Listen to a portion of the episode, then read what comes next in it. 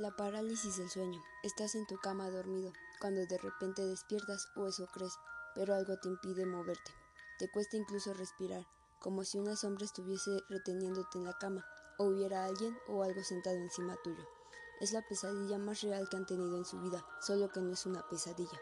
Se llama parálisis del sueño y es de lo más habitual de lo que parece. Es una anomalía que pasa durante el estado del sueño. Ocurre cuando se tiene alto grado de estrés o cansancio. Literalmente estás despierto, pero parte de tu cerebro sigue sumido en el sueño. Fácilmente la persona se encuentra atrapada en su propio cuerpo. Quieres gritar y no puedes. Quieres levantarte y no puedes. Quieres respirar y te cuesta. Te agobias mucho y temes lo peor, pero ¿qué pasa? ¿Te despiertas a la fuerza o te despiertan? La parálisis del sueño se puede manifestar de muchas formas y las peores son las que van acompañadas de sensaciones extrasensoriales como es muy frecuente sentir una presencia, como una especie de figura que nos mira fijamente. Aunque no sepamos identificarla, muchas veces esa presencia es amenazante, claro, relacionada con algo sobrenatural o demoníaco.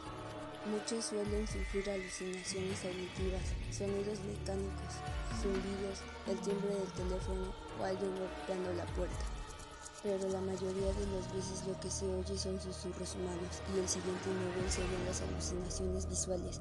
Ya lo realmente terrorífico es cuando se juntan estas visiones con sensaciones tangibles.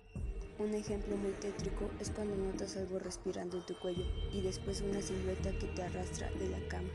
Esa sensación de que alguien está encima de ti y no te permite moverte. Se recomienda estar relajado, tranquilo y evitar el estrés porque no sabes cuándo puede sucederte y a lo mejor tu experiencia no sea algo agradable. ¿O alguna vez lo has experimentado? Hasta aquí es todo, muchas gracias.